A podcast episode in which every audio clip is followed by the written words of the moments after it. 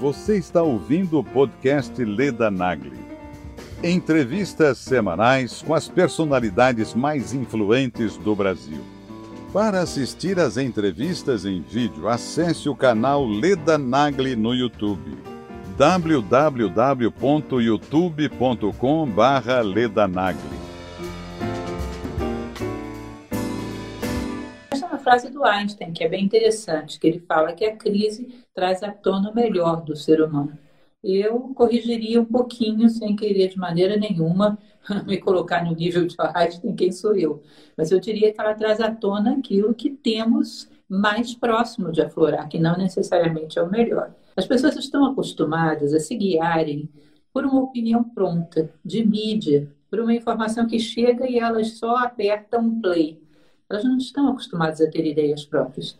E eu nunca vi no meu prazo de vida de 57 anos bem vividos, informações tão contraditórias como a gente tem hoje. Se você hoje propaga o trabalho de alguém que está fazendo bem, as pessoas podem começar a imitá-lo sem consciência nenhuma, só porque essa pessoa está na moda. Mas copiar o bem lentamente faz com que a consciência desperte. Eu acho incrível que um vírus tenha mais poder de unir a humanidade do que o amor, do que a fraternidade, do que a ética. O que é isso?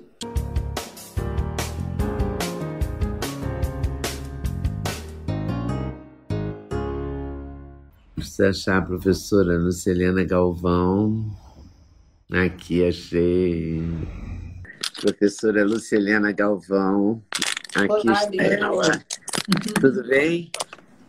Tudo bem, saudade de você. Beijo, saudade de você. Tem muito tempo que a gente não se fala, né, Ana? Pois é, como vai o Duda, a netinha linda? Tudo vai bem, a netinha vai bem também. Estão fora aqui de São Paulo, mas estão bem. Tem quanto tempo que a gente não se fala? Deve ter um ano quase, né? Sim, sim. Eu vou até procurar aqui para ver. minha entrevista com Steven Pressfield, pouco, depois, pouco antes, e você até me deu umas dicas na hora lá, que eu estava morrendo de medo, lembra? Da Quando pandemia. entrevistei- Mas já estava na pandemia, né? Já estava. Metade estava na pandemia. Passado, quase um ano. Eu me lembro que você falou que quem tivesse grávido de, de ideias, de, de emoções e tal, seria, né? Ficaria uma pessoa melhor. Isso, foi em maio, já me informaram aqui na sua última Ah, é? Eu estava procurando aqui, mas ainda não achei. Então, ótimo. Pois é, será que as pessoas ficaram melhores ou piores, hein? Olha, essa mesma história que eu te falei, que é do Sócrates, de que ninguém é capaz de dar à luz uma mulher que não esteja grávida, eu reitero. A crise ela vai nos fazer. Aliás, tem uma frase do Einstein que é bem interessante, que ele fala que a crise traz à tona o melhor do ser humano. Eu corrigiria um pouquinho, sem querer de maneira nenhuma me colocar no nível de Einstein, quem sou eu. Mas eu diria que ela traz à tona aquilo que temos mais próximo de aflorar, que não necessariamente é o melhor. Porque nós vemos que muitas pessoas trouxeram à tona o pior também. Houve de tudo. Aí despertaram idealistas, despertaram pessoas muito comprometidas com a dor do outro, despertaram verdadeiros heróis nas equipes de saúde do Brasil afora, em várias profissões, mas também despertou muito oportun- oportunismo, perdão, a palavra já é feia e eu ainda gaguejo, né? Muito oportunismo, muita coisa, digamos assim, próxima da barbárie, coisas que já imaginávamos superadas, né? Nós achamos que por avançarmos culturalmente, por avançarmos tecnologicamente, teríamos deixado a barbárie para trás. Provamos que não. Que, na verdade, a nossa civilização é uma película de pouca cobertura. E vieram à tona coisas que nos surpreenderam, mas também muitas coisas boas. Sim, muitas coisas boas. Mas está sendo um tempo muito difícil, porque é um tempo de muita provação, né? Assim, para quem, por exemplo, as pessoas, eu, eu fico com a sensação de que quem tem uma vida interior mais rica, mais ativa, mais, sei lá, gosta mais de si mesmo, se dá melhor com consigo mesmo, é, está melhor do que quem se dava pior ou, tinha menos menos coisa, menos, é, como é vou dizer, menos instrumentos in- internos, uhum. ou ferramentas, para usar uma expressão moderna. É claro que a vida interior torna a solidão uma coisa bastante interessante. Nós vamos ver que grandes ideias nasceram desses momentos daquele que Platão chamava de divinos ócios, de estar consigo mesmo, de vida interior. Mas algumas pessoas também têm conseguido crescer muito no meio de tudo isso, trabalhando com a generosidade, Lida. Tem uma questão muito interessante na generosidade, que é quanto mais você pensa na dor do outro, na dor do todo, mais a tua própria dor vai sendo minimizada. Mais você começa a achar que você está até bem, que diante do painel do mundo a tua situação é até privilegiada. E começa quase que a não perceber a sua própria dor. Começa a achar que, bom, você está tendo uma oportunidade de ir ao máximo das suas possibilidades. E como vai até os seus limites, eles vão se estendendo. Não sei se você já percebeu isso, que quando a gente força os nossos limites, parece que empurra as trincheiras um pouquinho mais para frente. Ou seja, perceber que estamos crescendo. Que ontem dávamos o nosso melhor, mas podíamos isso assim, hoje podemos um pouco mais. E eu vejo as pessoas que estão de fato no seu limite, entregando tudo, como pessoas que se transformaram no meio dessa pandemia. É, é uma situação, porque a gente nunca viveu essa situação limite, assim, né? Essa coisa de. Porque eu estou sentindo. Hoje eu estava vendo na televisão é, 200 eventos, não sei quantos eventos clandestinos apreendidos. Quer dizer, as pessoas não estão aguentando ou não estão ficando é, levando a sério a pandemia ou não estão aguentando ficar em casa estão se jogando nessas coisas, bingo clandestino, é, festa clandestina. Eu estou procurando aqui porque eram uns números assim muito fortes, muito é, altos, sabe? Eu tenho acompanhado e, essas Um fim de semana, um fim de semana, 200 festas, não sei o que. Que é isso, entendeu? Como assim, entendeu? O que, que é isso? É a negação? Nega-se o óbvio? Bom, nós podemos considerar, eu sempre converso contigo sobre isso, da questão da dualidade do mundo. Tudo tem uma faceta dual que a gente tem que considerar. Por um lado, há imaturidade e irresponsabilidade, sim. Isso não pode ser negado. A humanidade amadureceu muito do ponto de vista mental, da capacidade de fazer coisas, e muito pouco do ponto de vista emocional, da capacidade de construir a si próprios. Somos todos adolescentes sem querer sair da casa do pai aos 60 anos de idade. somos todos meio infantilizados emocionalmente.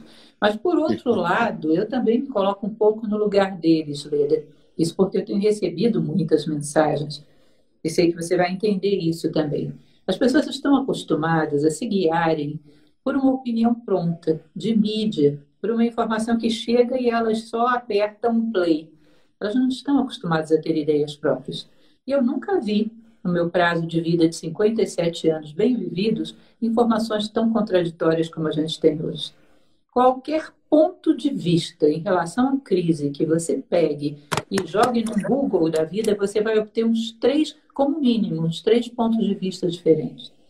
Então, como a humanidade em geral não está tão preparada para pensar por si mesma, ela está muito desorientada em relação a que tribo seguir, onde dar play, e fica sendo jogada para lá e para cá por fontes contraditórias. Você há de convir que as vozes não concordam em relação a absolutamente nada. Qualquer ponto que você coloque no Google, você vai ver divergências, não só em meios diferentes, mas às vezes dentro do mesmo meio médico, às vezes dentro do mesmo meio científico. Você vê divergências de todos os tipos, não só no Brasil, mas no mundo como um todo. Então, uma sociedade onde as pessoas não foram preparadas para receber essa informação, filtrar, submeter aos seus próprios critérios, porque não tem uma identidade própria, não tem uma capacidade de, de discernimento, então elas ficam loucas. Esses dias dava uma palestra, uma live, na verdade, sobre a crise, que eu lembrava que lá no proto-europeu, crise vem de CREI, que é peneirar, selecionar. Crise tem a ver com discernimento. Peneirar é exatamente você tirar a poeira, o pó e separar só o bom grão, né? discernimento. Agora me diga como alguém vai ter discernimento em plena crise se não treinou nunca na vida. Como diziam os espartanos, você deve conhecer essa história, né? Os espartanos eram 300 e quando foram para a Guerra das Termópilas, eles procuraram alguns aliados entre os gregos das tribos que havia à sua volta, e esses aliados ficaram escandalizados. Como assim? Nós estamos com dois, três mil homens e vocês só têm 300? A Leônidas teria virado para o exército desses aliados e perguntado para alguns soldados: Você é o quê? Ah, eu sou carpinteiro, eu sou agricultor, eu sou marceneiro. E aí ele vira para os seus homens e pergunta: Soldados, vocês são o quê? E todos em uníssono: Guerreiros. 365 dias. Ou seja, é um paralelo, porque a guerra épica das Termópilas não tem nada a ver com o que a gente entende de guerra hoje, né? É mais um símile da guerra interior do que qualquer outra coisa, mas você há de convir que quem não pratica discernimento 365 por dias por ano, não se esforça por desenvolver uma visão própria de vida, vem uma crise, ele é a mesma pessoa que não está acostumada a pensar. E fica pedindo, pelo amor de Deus, que alguém diga para ele o que ele deve pensar. Deixa eu te contar uma coisa que você vai ficar escandalizada, será? Não, você já está é muito mesmo. carimbada para ficar escandalizada. Mas deixa eu te contar. Algumas vezes as pessoas escrevem para mim nas minhas redes sociais dizendo, professora, me diz o que eu devo pensar de tudo isso. Você imagina uma coisa dessas? Você sabe o que é você colocar a faca e o queijo na mão de alguém para te manipular? Fosse eu manipuladora, já teria feito a festa. Eu disse, meu caro, se eu tirar de você a capacidade de discernir, eu tirei tudo. Eu sou filósofa. Estou tentando te ensinar exatamente a discernir. Mas sabe o que é uma pessoa pedindo, pense por mim, porque eu não estou Pensem por mim. então é incrível. Mas eu acho que há uma tendência das pessoas de, de quererem que o outro resolva tudo para elas. Também. É, há, dois tipos, eu brinco que tem dois tipos de pessoas: pessoas que resolvem as suas próprias coisas e as pessoas que passam para o outro resolver as coisas delas. Então, assim, eu queria fazer isso. Você pode me colocar eh, de frente para o gol ou de frente para essa pessoa? Não, porque eu nem conheço essa pessoa, entendeu? Mas por que, que ela quer? Ela quer transferir, ela não quer ter trabalho. Ela não quer amadurecer, talvez, né? Mas não sei, ela não quer, não quer vivência, ela quer que o outro solucione. Agora, querer que o outro pense, o que, que eu devo pensar sobre isso, por favor? Mas é, eu não tinha pensado que alguém delegasse isso. Essa eu fiquei chocada. Assim. Mas delegar, todo mundo delega. Agora, veja bem, existe isso que você falou, de achar que nós temos simplesmente que ficar quietinhos e vai vir um grande herói salvador que vai resolver tudo por nós que a única coisa que nós temos que fazer é ficar paradinhos e não fazer besteira, porque alguém está trabalhando para resolver por todo mundo, que é uma ingenuidade. Na verdade, você resolve quando todos os seres humanos estão conscientes, participativos e fazendo o seu melhor dentro do cenário que lhes foi dado. Dentro de casa, sem sair para a rua para fazer festinha nem bingo. Dentro da sua casa, mande uma cesta básica para uma instituição que está fazendo distribuição Mande uma mensagem de otimismo nas suas redes sociais. Não dê vazão a discurso de ódio. Vá para um telefone e ligue para um amigo que está dentro de casa sozinho. Dê um, um ânimo, dê uma esperança. Ou seja, você imagina, só como hipótese, porque eu sei que isso na prática é difícil de imaginar, 7 bilhões de seres humanos dentro dos limites onde eles estão, dando o seu melhor juntos para a gente sair dessa? Se a gente já não teria saído dessa? Ah, você, acho que sim, né? Pelo menos a, a energia seria outra, né? Existe uma frase que se atribui a Sócrates, o grande filósofo, que ele dizia: Nenhum homem é perfeito, mas todos juntos podem ser. As possibilidades de 7 bilhões de seres humanos são impensáveis se todos estivessem honestamente interessados nisso. Ou seja, existe a terceirização da responsabilidade e ao outro lado dessa moeda é a terceirização da culpa. Também que se ninguém fez nada é culpa de quem não fez. E a mania de ter que arrumar um culpado para tudo. Não resolve nada, mas você se sente aliviado por despejar o seu ódio e a sua revolta em alguém. E é. também é um pouco daquele poema de Drummond, não sei se você conhece, que ele diz assim: o hábito de sofrer que tanto me diverte é doce herança itabirana. Ou seja, o hábito de procurar culpados para odiar. É impressionante como isso se repete. E nessa pandemia isso tá, aflorou num grau, né? Todo mundo procurando culpados. É, hoje eu vi até cartazes outdoor culpando e, e uma brigaiada e todo mundo, e toda essa energia de briga que, que energia do ódio, né? que não, não ajuda em nada, né? não, não faz ninguém ficar melhor, não faz a situação se resolver. Não faz nada. É uma situação que exige solidariedade, fraternidade, união. Só sairemos dessa juntos. É? Não sei se você assistiu aquele filme que eu gosto muito, Gladiador, com Russell Crowe. Você assistiu esse filme? Acho que não. É um filme relativamente antigo, já deve ir uns 10 anos. Eu sei que tem uma passagem que ele está com seus colegas gladiadores dentro de um estádio, onde viriam alguns soldados romanos combater com eles. Ele, que era um próprio general romano desterrado, ele chega para os seus colegas e diz: Venha o que vier por trás daquela porta. Se permanecermos unidos, teremos chance. E é uma passagem de um filme, o filme é inspirado num ambiente onde viveu Marco Aurélio, um tempo de Roma, onde viveu Cômodo, filho de Marco Aurélio, e ele tem alguns elementos filosóficos interessantes. E essa frase eu gosto muito: Venha o que vier por trás da porta da história. Se nós permanecermos unidos, teremos chance.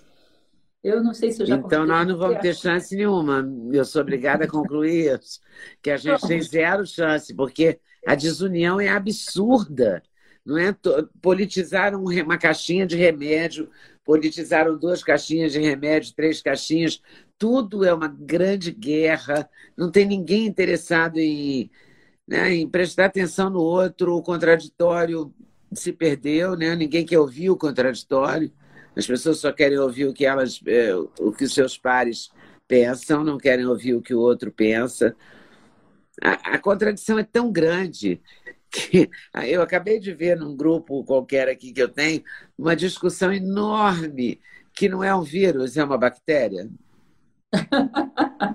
Falei, meu Deus, a essa altura, depois de um ano né, e quatro meses, será quanto tempo, de, de pandemia, que importância teria né, essa discussão? a não ser se fosse por um pesquisador médico, né, que estivesse fazendo uma pesquisa é, sobre vírus e bactéria, né, uma, uma, outra esfera, mas duas mulheres do nada discutindo o, por quê, né? Porque não, porque ninguém quer encarar a história, a história que a vacina não é um, um habeas corpus, porque são vários, né, vários problemas paralelos nessa pandemia. É a fome de um, é a falta do emprego do outro. É. Não é? É, é, é a falta do. É o que não quer pensar. Quer que você pense por ele. É o que pensa demais e chega à conclusão que a grande discussão é bactéria ou vírus. Enfim, é toda essa maluquice, né? essa contradição, todas essas loucuras exacerbadas e, e as, as loucuras acontecendo, né? Você vê esse caso desse menino de. Eu estava agora falando com uma psiquiatra, fazendo uma live com uma psiquiatra. Ela é muito minha amiga, Ana Beatriz, por sinal. Ana Beatriz, que eu é. adoro. e eu chocada. É, é, chocante a perversidade do ser humano, a que ponto chega. Como, como a gente está vivendo um momento né, de, de, de muitas coisas pesadas. Como a gente tem que, que sei lá, que se fazer melhor no meio de tudo isso, né? Procurar uma saída, um, um pensamento, um, sei lá, um formato, alguma coisa que a gente possa evoluir, possa ficar melhor, possa amadurecer, sei lá que, que nome tenha isso, entendeu? Olha, deixa eu te falar uma coisa. Imagine que você tenha um copo onde várias coisas foram jogadas lá no fundo, grãos, várias coisas foram jogadas lá no fundo. Elas estão lá no fundo, escondidinhas. Aí, de repente, vem alguém com uma colher e mexe, vem tudo à tona. Considere que essa colher foi a crise. Essas coisas já estavam todas aí. Estavam todas aí. Né? E se nós considerarmos a crise como um fator de renovação histórica, que, em geral, todos os grandes filósofos da história trabalharam com essa possibilidade, talvez tenha vindo exatamente para nós vermos o que somos, para constatarmos em que ponto estamos, para abandonarmos aquela ilusão de que hoje somos muito superiores a um homem de dois mil, três mil anos atrás. E podermos ter uma honesta visão de onde estamos partindo. E para aqueles que estejam preparados, a partir dessa constatação, ter um ânimo de aperfeiçoamento. Mas, na verdade, nós não tornamos os homens assim por causa da crise, eles já eram. Nossa pseudo-normalidade era um esmalte de pouca cobertura. E quando tremeu a terra, rachou, caiu e veio à tona aquilo que já éramos. Nesse sentido, a consciência ela pode ser útil. para aqueles que se choquem, para aqueles que sintam dor. A dor é veículo de consciência, como diz o budismo. Pode ser um fator de transformação. Mas outros não, outros vão ignorar e vão continuar na mesma, no mesmo ritmo em que vinham. Mas a humanidade, muitas vezes, basta você pensar o seguinte, líder: reduza as coisas para o pessoal. Isso é uma das técnicas que, por exemplo, o Caibalion, o egípcio, fala o princípio da correspondência. Mudar individualmente é simples. Fala sério. Aquela chaturinha da gente, aquela teimosia, aquela cabeça dura que a gente já sofreu demais com ela, é fácil vencer esse negócio? Não é. A gente não. sabe que não é. Minha avó, quando era uma garota dos seus 5, 6 anos de idade, dizia: essa menina teimosa é feita uma mula manca. Eu nem sei dizer se a mula está menos manca hoje. Não sei dizer. Mudar é muito difícil individualmente. Portanto, como humanidade, também não é simples. Agora, quando a gente privilegia o positivo, quem está fazendo coisa boa, quem está passando por cima da onda e dando entregando, fazendo o seu melhor.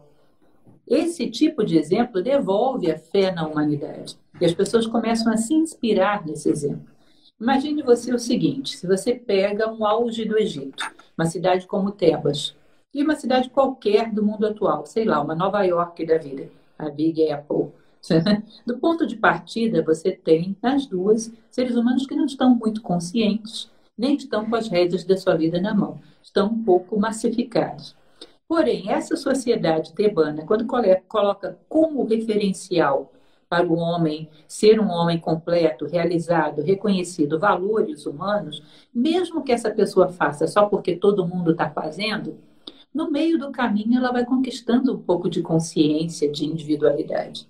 Enquanto que nessa aqui, que coloca como ápice da realização ter coisas, fazer sucesso e seguir aquilo que está na moda, Quanto mais essa pessoa segue inconscientemente, continua inconsciente do mesmo jeito. Então, o que, que eu estou querendo dizer com isso? Se você hoje propaga o trabalho de alguém que está fazendo bem, as pessoas podem começar a imitá-lo sem consciência nenhuma, só porque essa pessoa está na moda. Mas copiar o bem lentamente faz com que a consciência desperte. Copiar a banalidade, não. Por isso eu tenho falado muito, vamos atrás das pessoas que estão fazendo coisas boas e vamos dar mais propaganda para elas, porque é um péssimo momento para o ser humano perder a fé em si mesmo. É um péssimo momento para o homem perder a fé na humanidade. Se todo dia a gente estivesse veiculando, olha o que fulano está fazendo, olha que trabalho bonito. Eu conheço vários médicos dentro de Nova Acrópole, nós temos vários médicos que não veem a família há meses, com filhos, às vezes filhos pequenos. Não vem a família mesmo, foram para o hotel para não contaminar a família e estão ficando o máximo de tempo que eles suportam em pé dentro de um hospital. O que são essas pessoas? Tem pessoas que tiveram, profissionais de saúde que tiveram o Covid, fizeram o possível para recuperar o mais rápido que puderam para voltar dentro do hospital e continuar atendendo. Tem pessoas dando sangue aí, pessoas muito bem intencionadas. Se a gente começa a valorizar esse trabalho, dar voz, dar espaço para esse trabalho, começa a devolver a fé na humanidade, porque as pessoas vão precisar disso. Todas as transformações que virão, mesmo depois que a pandemia passar, a pandemia em termos de problema de saúde pública, virar uma crise econômica, virar uma crise social, que não vai ser fácil. Nós vamos necessitar de muita autoconfiança, vamos necessitar de muito ânimo para sair dessa. Se continuarmos acreditando que a humanidade é o fundo do buraco mais profundo da Terra, aquela fossa atlântica, que não me lembro agora o nome, que é a mais profunda do oceano, não vamos sair daí. Está na hora da gente perceber que tá, nós somos a fossa atlântica, mas também somos o pico mais elevado do Himalaia. E para onde você escolhe olhar faz muita diferença. Faz muita diferença porque devolve a fé em si mesmo e você começa a sentir ânimo para fazer o necessário, possível, para ir no limite das suas possibilidades. Eu notei uma coisa muito interessante no nosso trabalho social em Nova Acrópole, porque nós atendemos 400 e poucas crianças em situação de risco. No ano passado não foi tão difícil conseguir doações para cestas básicas. De janeiro para cá, elas vêm arrefecendo, as pessoas estão encolhendo. E quando eu comecei a ver o que estava acontecendo, comecei a ver que as pessoas estavam perdendo a fé em si próprias. perdendo a fé de que elas poderiam fazer alguma coisa de válida, encolhendo de tanto bombardeio negativo. Né? Então, eu perder a fé em mim mesmo, o que, que eu faço? Eu deixo 10 famílias sem cesta básica. Essa é a minha providência. Ou seja, não podemos deixar isso acontecer. As pessoas têm que dizer, não interessa o que os outros estão fazendo. Enquanto eu estiver vivo, eu estarei lutando. Se eu disser para você, bom, aqui na minha casa, nesse momento, não existe nenhuma caneta BIC. Eu posso dizer, não, peraí, eu tenho uma caneta BIC, está aqui. Então ninguém pode dizer que nessa casa não tem uma caneta BIC porque eu tenho uma. Então ninguém vai poder dizer a humanidade não tem bondade. Opa, olha fulaninho ali. Ele tem. Então a humanidade tem bondade. E quando você tem o fogo, fogo é uma coisa incrível, porque ele, ainda que pequenininho, ele tem uma capacidade para provocar uma labareda. Ele tem capacidade de ser compartilhado sem perder nada de si. Você entende? Posso acender mil tochas e a minha não diminui nada. Você deve lembrar, talvez, não sei se eu já te contei isso, ou talvez você conhece de outra fonte, da história do sermão de Benares, budista. Você conhece essa história? Me conta, deixa eu ver. Você contando a história se eu lembro.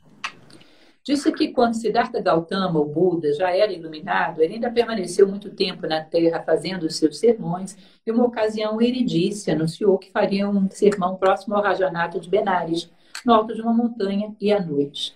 Como o local era muito escuro, muito ermo, todos os homens poderosos, todos os príncipes da terra compraram grandes tochas e grande quantidade de azeite para encher as suas lamparinas.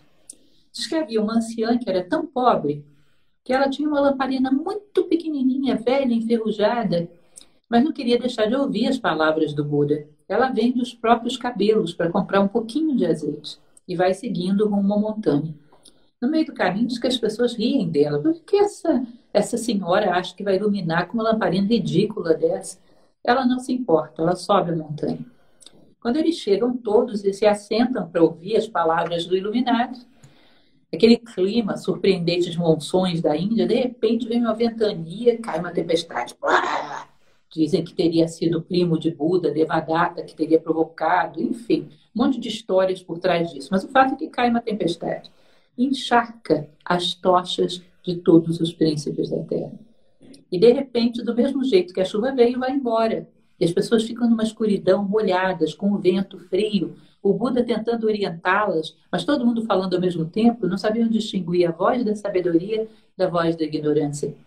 E todos têm medo de não encontrar o caminho de volta para casa. De repente surge a velhinha. A sua lamparina era tão pequititinha que ela protegeu com o próprio corpo. Só que quando se faz uma escuridão muito absoluta, aquela luzinha de nada dela é vista de todo o alto da montanha. E ela vai lentamente acendendo uma a uma tocha dos príncipes da terra, que vão passando adiante, daqui a pouco se faz luz, e daqui a pouco os homens reconhecem e sabem distinguir a voz da ignorância da voz da sabedoria, e todos encontram o seu caminho de volta para casa.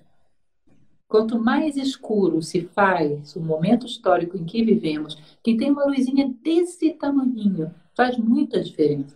Não acreditem nessa história de que andorinha, uma andorinha não faz verão. Isso é uma conversa fiada. Uma andorinha abre caminho para que as outras saibam que o verão é possível. Se ela não for lá e não fizer isso, ninguém vai. Ninguém, e não existe verão. existe uma passagem bíblica, inclusive, que fala sobre isso, né? Vós sois a luz do mundo. Não se pode ocultar uma cidade erguida sobre um monte. Ou seja, se você está de pé, tem valores, tem luz, ainda que seja desse tamanho. Quanto mais escuro se faz o meio, mais longe você pode ser visto e pode lentamente ir passando essa luz adiante sem que a sua seja diminuída em nada. A história continua, essa velhinha depois se torna um avatar, mas o fundamental dessa história é mostrar que uma pequena luz na noite dos tempos faz muita diferença. Nós vivemos um momento histórico onde nós achamos que para você chamar atenção você tem que ter quantidade, tem que ser um, muitas pessoas, uma multidão.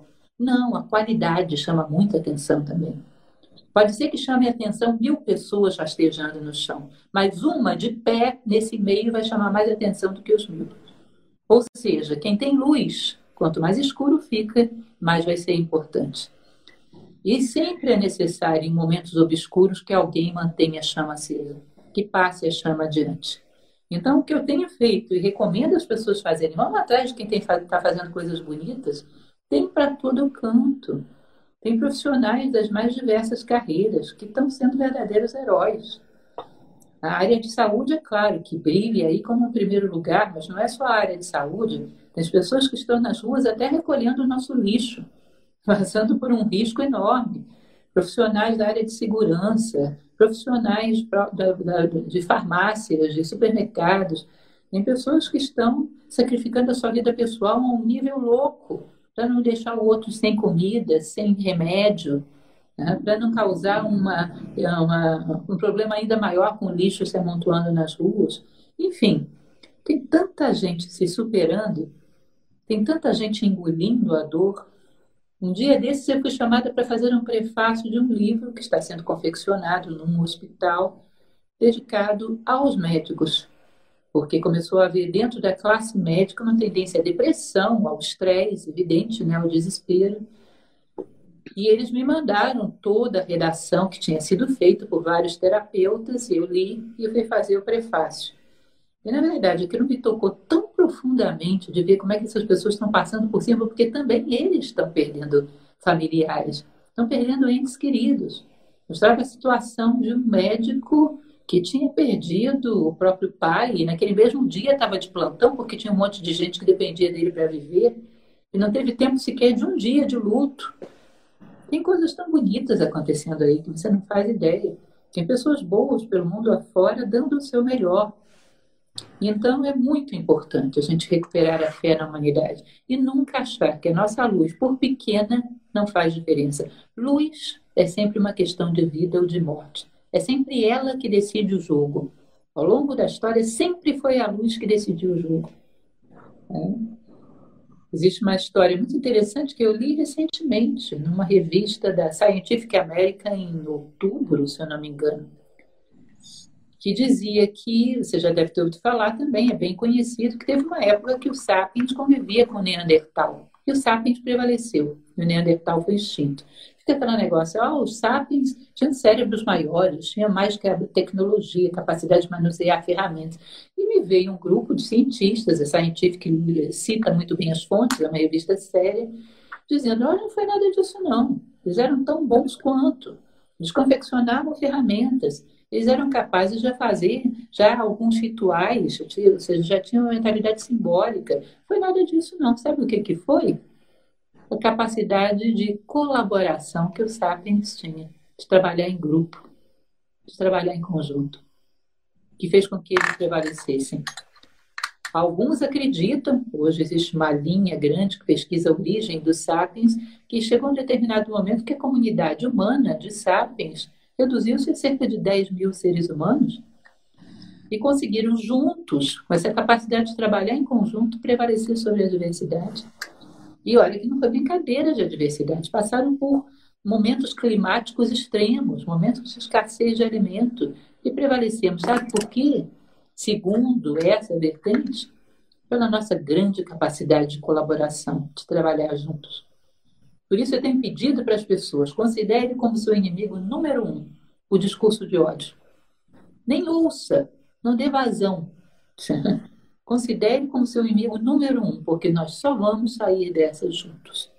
Em todos os campos, não só no, no problema da saúde pública, no problema econômico que vem depois também. Não vai dar para voltar para a nossa bolha de normalidade. Vamos ter que pensar no outro. E vamos mesmo, aquela pseudo-normalidade, eu assim espero, não vai voltar mais.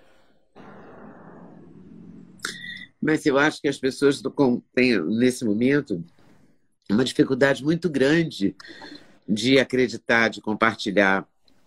A gente está vivendo a era do cancelamento. É o tempo do cancelar o outro. É mais fácil cancelar do que ouvir. Sabe? É mais, é mais fácil queimar uma pessoa, limar alguém, do que compreender por que, que ela pensa assim. E só porque ela pensa diferente de mim, eu não sou capaz de conversar com ela? Eu não sou é, capaz de. Eu vi uma moça numa entrevista na televisão, uma jornalista, falar para um, um professor de filosofia.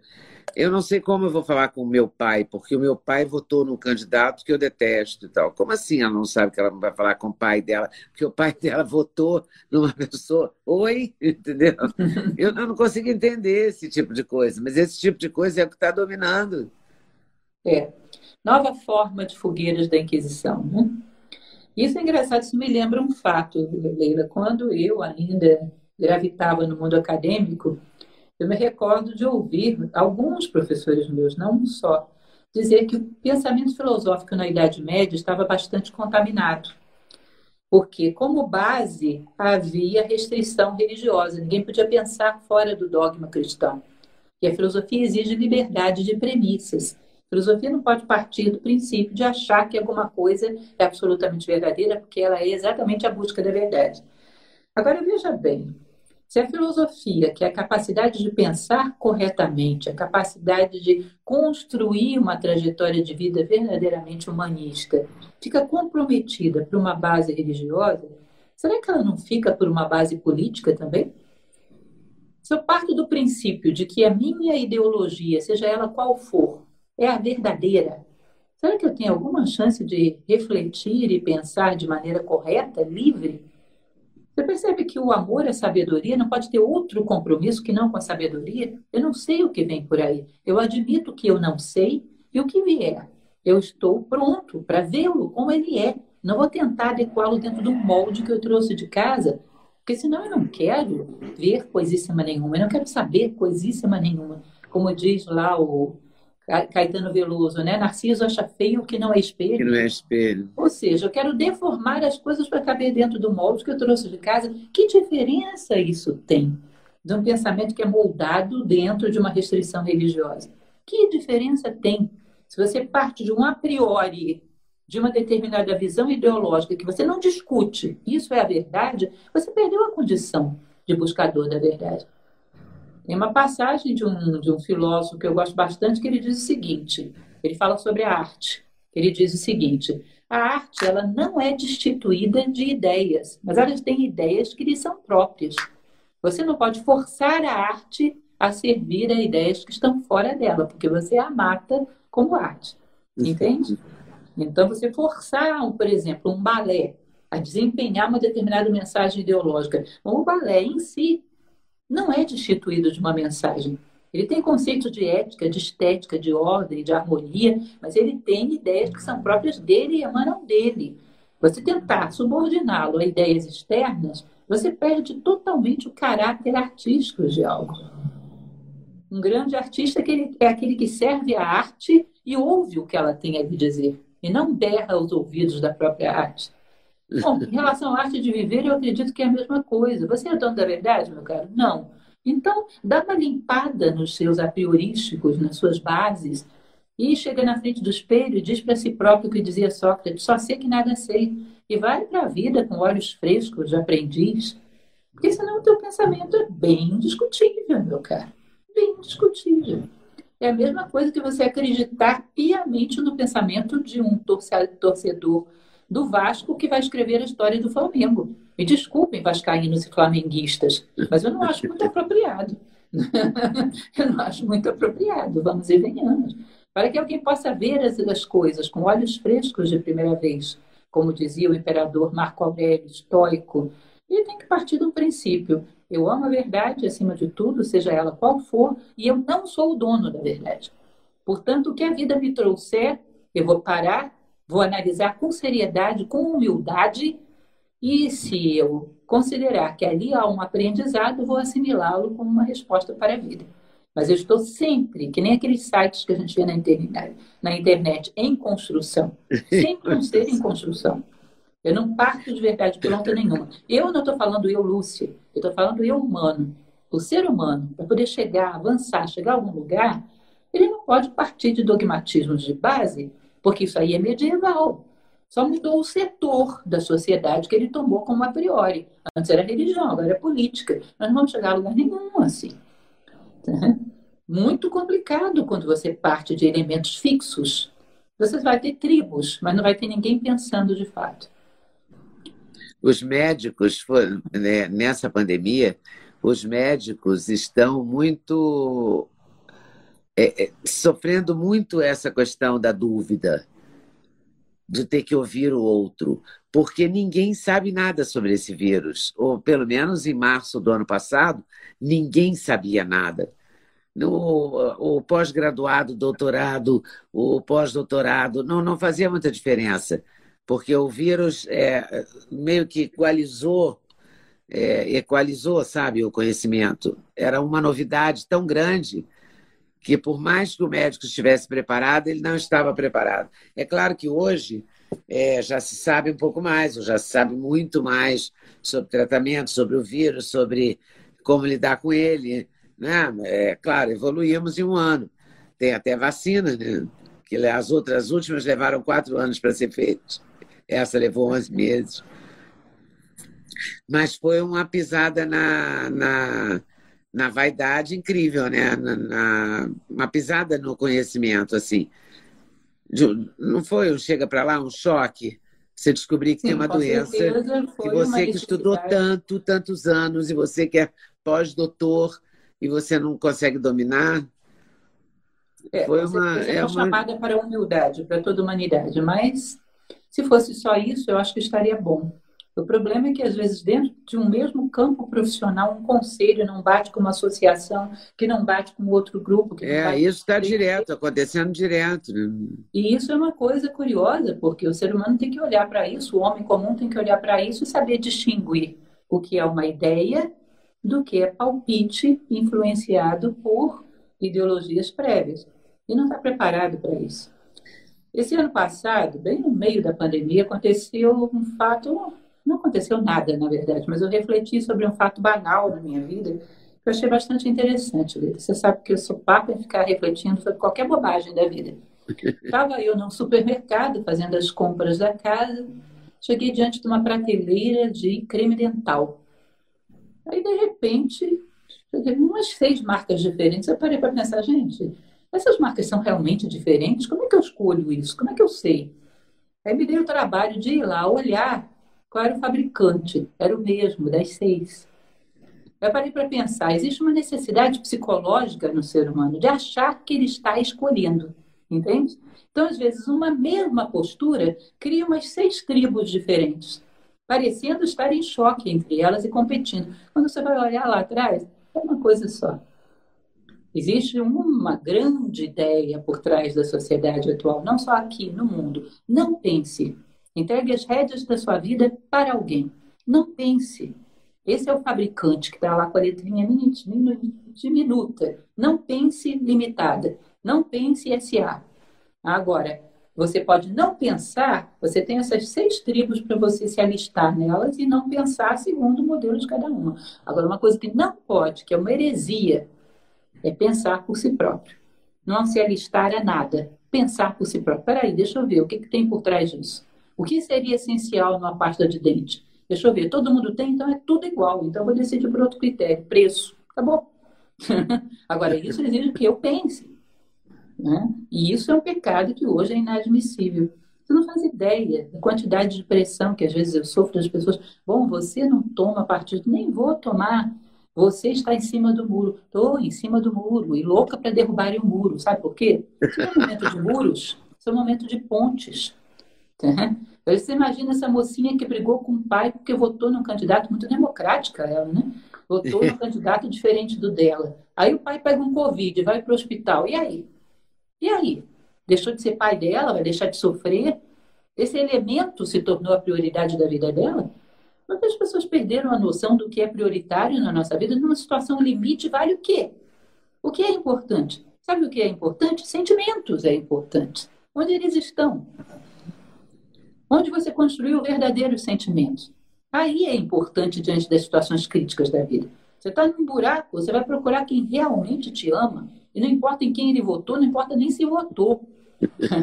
vai procurar quem realmente te ama. Ou seja, uma inversão de hierarquia, de prioridade, uma perda de uma noção básica que permita as pessoas chegarem e dizer: ó, pera lá, não vou me alistar em tribo nenhuma. Eu vou trabalhar pela humanidade, pela unidade, pela fraternidade eu vou ser absolutamente contrária a discurso de ódio. Nós não vamos sair dessa assim. Eu acho incrível que um vírus tenha mais poder de unir a humanidade do que o amor, do que a fraternidade, do que a ética. O que é isso? Nós nos unificamos só por todos termos Covid, por todos termos sentimentos, não? Por todos termos discernimento, não? Como assim? É possível que os valores humanos sejam tão impotentes nesse nível? Esse é um momento para união e um momento para relembrarmos o quão grandes podemos chegar a ser. Existem inúmeros exemplos na história da humanidade e inclusive na história contemporânea, de homens que abriram mão de qualquer preconceito e foram capazes de se unir em torno de um benefício maior. Até os nossos antepassados sapiens do início da nossa história, até eles foram capazes de pensar como comunidade. Hum, isso são o quê? 200 mil anos desde que começou o Sapiens? Hoje já é considerado um pouco mais, né? 300 mil anos. 300 mil anos. Aquele homem andava como? Sei lá, a pé, com uma clava na mão, a gente anda de avião a jato. O que, que evoluiu? A máquina ou o homem? Ele era capaz de colaborar e trabalhar pelo grupo. Tanto que prevaleceram. Uhum. E nós não. É cada um por si. E não tem nenhum Deus para ser por todos. então é uma loucura. É uma loucura. A gente tem que saber. Tem hora que eu acho que o homem não evoluiu. Do ponto de vista humano, nós estamos tendo uma triste constatação. Há coisas que estão sendo feitas agora em relação à Covid que fariam babar de inveja um Gengis Khan ou um Átila Rei dos Hunos.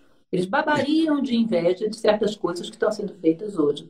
Roubo de dinheiro destinado a respirador, Gengis Khan rolaria no chão de. Porque ele nunca foi capaz de fazer tantas vítimas quanto esse tipo de atitude está fazendo no mundo afora. E nós não, nós superamos, não somos mais capazes, como humanidade, de praticar essas barbáries. É, é boa essa constatação. Se eu quero ir na sua casa, Leda, um dia ainda vou lá tomar um chá. Com certeza. Olha, começou, entrou, né? Estou me convidando para venha, venha. Eu vou precisar de duas coisas. Primeiro, hum. saber hum. o seu endereço, que é onde eu quero chegar. Em segundo lugar, saber onde eu estou agora. Ah, eu estou em Brasília, tenho que ir no aeroporto, pegar um avião, chegar aí, pegar um Uber, dar um endereço para ele, pá, pá, pá. Se eu me perco no meio do caminho e ligo para você, primeira coisa que você vai me perguntar, onde que você está, Lúcia, para eu te ajudar? Perdida, Leda, não sei chegar na sua casa, onde que você está? Se eu disser, não faço a mínima ideia, tem como você me ajudar? Claro que não.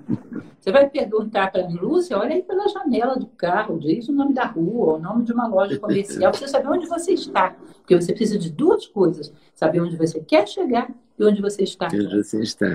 Essa crise está mostrando para a gente onde nós deveríamos querer chegar. Nós deveríamos saber que nós não viemos aqui construir coisas. Elas são boas, elas são interessantes, mas nós viemos aqui construir nós mesmos, como seres humanos. A obra-prima do homem é o próprio ser humano, com é valores e sabedoria. E em relação a isso, deveríamos saber onde estamos. Tá? Porque do ponto de vista técnico. E nunca foi tão homem... importante saber isso, né? isso. Do ponto de vista tecnológico, somos o homem que está com uma sonda pousada em Marte. Do ponto de vista humano, somos o homem que rouba dinheiro de respiradores. então, nós temos que saber, é aqui que estamos. A partir disso, nós podemos começar a nos deslocar. Essas duas referências nós podemos tirar da crise. Nós temos que caminhar no meio da crise. Todas as crises, até mesmo as pessoais, sabe uma coisa que eu sempre aconselho? Olhar para ela e dizer: eu vou sair maior do outro lado. Se eu sair do outro lado, vou sair maior. Eu vou crescer com isso. É verdade. E, portanto, vou poder aportar. Isso, essa crença é muito importante. Acreditar nisso é fundamental. E podemos. Né? Para qualquer crise. Todos nós podemos. Uma coisa que um quando dia você fala quando você fala no discurso de ódio, você fala no discurso de ódio de qualquer lado, né? De qualquer lado, de, de qualquer, qualquer lado. lado, de todos os lados, que hoje são muitos, a gente não sabe mais nem quantos lados tem. É. de qualquer é lado. Verdade. É, uma vez eu assisti um episódio de um programa que talvez você já tenha ouvido falar, se chama Humanos. E comentava sobre esse programa com uma pessoa que eu tenho uma grande admiração e amo muito, que é a Zizi Posse. Ela me falou, Lúcia, essa história desse programa Humanos, essa pessoa que é a Agnes, ela esteve no Brasil e eu cantei para ela. Ela me mandou o vídeo dela cantando para a Agnes. Eu fiquei comovidíssima com o vídeo. Você sabe o que é essa Agnes, Leila? Você já ouviu falar dessa história? Uhum. Ela teve a filha e o neto, criança ainda, netinho, assassinados por um bandido. Os dois. Aí o cidadão foi preso. Pela justiça norte-americana, ela não pode encontrar nunca a vítima com o algoz. Então, ela começou a escrever para ele, falando da dor dela, de como ela estava sofrendo, de por que ele tinha feito isso. Ele começa a responder, a dizer para ela: Olha, eu nunca imaginei que amor fosse isso, que fizesse as pessoas sofrerem tanto, porque a minha vida inteira, na minha infância, eu fui espancado. E as pessoas me diziam: Faço isso porque te amo. Então, na minha cabeça, amor fazia doer, fazia sofrer. Eu não tinha ideia que amor era isso que a senhora estava me falando, nunca ouvi isso. E ela começou a entender o drama daquele homem. E foi se correspondendo com ele, foi se correspondendo com ele, até chegar ao ponto de perdoá-lo completamente. Ela teve que entrar com um pedido especial, porque a justiça não permitia isso, para que ela se encontrasse com ele pessoalmente e pudesse dar um abraço de perdão nele. Você sabe o que é isso? É uma senhora velhinha. Depois eu posso até te mandar esse vídeo que a Zizi me mandou, está no YouTube, é muito bonito. Uma senhora que perdeu a filha e o neto. Você é capaz de perdoar tão profundamente um homem a ponto de fazer questão de dar um abraço nele? E nessa série Humanos, passa ele, Leonard, se eu não me engano, chorando, falando dela, contando que ele não sabia o que era o amor e aprendeu com ela. Agora você imagina, se um ser humano é capaz de uma coisa desse tipo, a Agnes não sabe o que ela fez. Ela não tem ideia, ela não fez por ela, ela fez por 7 bilhões de seres humanos. Se um ser humano é capaz de fazer isso, prova que toda a humanidade é capaz de passar por cima de obstáculos desse tamanho. Por um sentimento de fraternidade, de compaixão, de união. Imagina uma coisa dessas. Você imagina que isso existe dentro de todo ser humano como possibilidade adormecida? Tem uma passagem da filosofia indiana, deixa eu me lembrar agora, é no segmento do Bhagavad Gita, é o Anugita, se eu não me engano. Porque o Bhagavad Gita fala de uma guerra interior, onde as nossas virtudes combatem os nossos defeitos. E tem um príncipe, Arjuna, que está à frente do, do exército das nossas virtudes que combate contra os seus defeitos. E quando termina esse épico, Arjuna é vitorioso.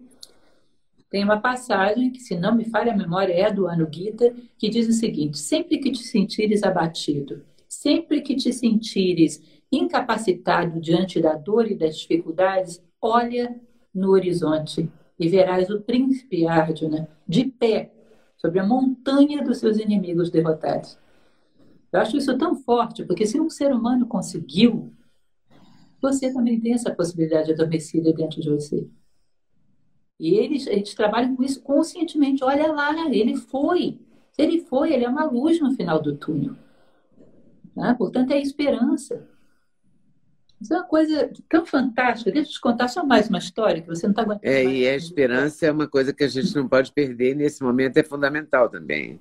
Com certeza. E essa historinha que eu queria te contar, que eu li há muito tempo atrás, e não sei dizer se era verdadeira ou não, mas ainda que seja uma fábula, vale. Se diz que havia uma, um experimento que foi feito no laboratório com cobaias, que eles colocavam algumas cobaias dentro de uma tigela de água e mediam o tempo que elas se debatiam, até que se entregavam e começavam a afogar. Eles tiraram essas cobaias antes que elas afogassem, deixaram secar. Digamos, ela se debateu cinco minutos, aí se entregou, começou a morrer. Mediram esse tempo, salvaram, secaram, deixaram elas bonitinhas lá. Depois que elas se recuperaram completamente, foram lá e colocaram elas dentro da tigela de água novamente. Dessa segunda vez, elas se debateram 10 minutos, duas vezes mais. Sabe por quê? Por causa da esperança. Elas já tinham sido salvas uma vez. E esse experimento tem existido ou não, porque ainda que seja uma fábula muito bonita, a, a gente esperança... tem vivido esse experimento. Isso. A esperança duplica a possibilidade da pessoa que foi beneficiada por ela de lutar contra a adversidade no futuro. Portanto, quando você ajuda alguém, não pense que só aquele momento, aquele toque, aquele instante foi tudo que você fez. Essa pessoa, quando se confrontar com a adversidade no futuro, vai ter duas vezes mais força, porque ela vai confiar que há outros como você, que podem salvá-las antes que ela não aguente mais. Duplica a possibilidade do homem se confrontar com dificuldades no futuro. Um toque de esperança. E um ato grandioso como o da Agnes é um toque em 7 bilhões de seres humanos. Duplica a esperança na humanidade. Eu acho que, não sei se ela tem noção do que ela fez, da, da, grandeza do que ela fez. Tá? Então, eu. O que, que eu poderia dizer em relação a isso? Eu acho que todo mundo deve ser semeador de esperanças. Olhar para o Himalaia, não para o abismo, mas a fossa mais profunda do Oceano Atlântico. Olhar para o Himalaia. Está na hora disso, uma questão de sobrevivência. Não vamos esperar que a adversidade bata na nossa porta para a gente perceber que é uma questão de vida ou de morte. O cerco está fechando. Vamos perceber que é uma questão de vida ou de morte. Trabalhar em prol da esperança, da confiança no ser humano, da fraternidade. Um ato de generosidade por dia, todos os dias, ainda que pequenininho assim. Isso é um referencial maravilhoso. Quando o outro te vê fazendo, ele se sente incentivado, tem alguém fazendo também. Um dia desse me convidaram para uma palestra. Esse ato pode ser multiplicador, né? Com certeza houve uma palestra que eu fui fazer numa empresa. Antes de mim, uma pessoa que era da área de segurança passou um vídeo. Fiquei tão impressionada com a utilidade filosófica daquele vídeo. Eles fizeram um experimento onde 10 pessoas iam preencher uma, um formulário de contratação para um emprego. Só que nove eram atores, só um era um verdadeiro candidato. Eles instruíram esses atores a acontecesse o que acontecesse, fazer de conta que não estava acontecendo nada. As pessoas sentavam numa sala, começavam a preencher o seu formulário. Na sala do lado disparava o alarme de incêndio e começava a sair fumaça por baixo da porta, por cima da porta. Eles colocaram lá aquelas máquinas de gelo seco, começava a sair fumaça, enchendo a sala. E essa pessoa, que era a única, que era uma verdadeira candidata, olhava à sua volta e ninguém estava fazendo nada, continuaram preenchendo seus formulários. Você acredita que até o último momento ela não saiu porque ninguém estava saindo? Aí veio depois a pessoa da equipe de segurança falar: se fosse uma situação real, teriam morrido todos. Ela teria morrido. E foram perguntar para ela por que ela fez aquilo. Porque ninguém saiu. Eu achei que não deveria sair também. Esse é o poder do exemplo. Tá bom, eu vou sair. Ah, eu estou desanimado, não acredito na humanidade. Quando você vai na direção correta, você não sabe o poder que isso tem sobre as pessoas que estão esperando que alguém levante e saia. Estão esperando que alguém vá na frente e faça o que deve ser feito, porque não aprenderam a tomar decisões sozinhas na vida. Você é a primeira andorinha que disparou para fazer verão. Logo as outras vêm atrás. Então, se você não levanta e não sai do quarto esfumaçado, morrem dez. Porque todo mundo está esperando o primeiro para tomar a decisão. Portanto, uma atitude humana, adequada, lúcida, que não tem em vista outra coisa que não o bem da humanidade, sem segundas intenções, é uma atitude que nesse momento tem um poder de repercussão maior do que a lamparina da velhinha de Benares. É Exemplo e esperança. Muito bem. Lúcia, muito obrigada. Muito obrigada mesmo. Eu sempre gosto de conversar com você porque eu fico muito melhor. é uma entrevista que sempre me deixa melhor. Que bom. Eu acho que deixa todo mundo melhor, essas 2.700 pessoas que estão nos acompanhando. Muito, muito obrigada. Você é uma criatura tão querida e você. E não demore a aceitar, não demore a voltar. Vocês, tá 2.700, também tenham muitas esperanças. Lembrem da velhinha de Benares. Exemplo e esperança. Um abraço enorme para você. Um abraço grande. Muito grande. Beijo. Tchau, Beijo. querida. Muito obrigada.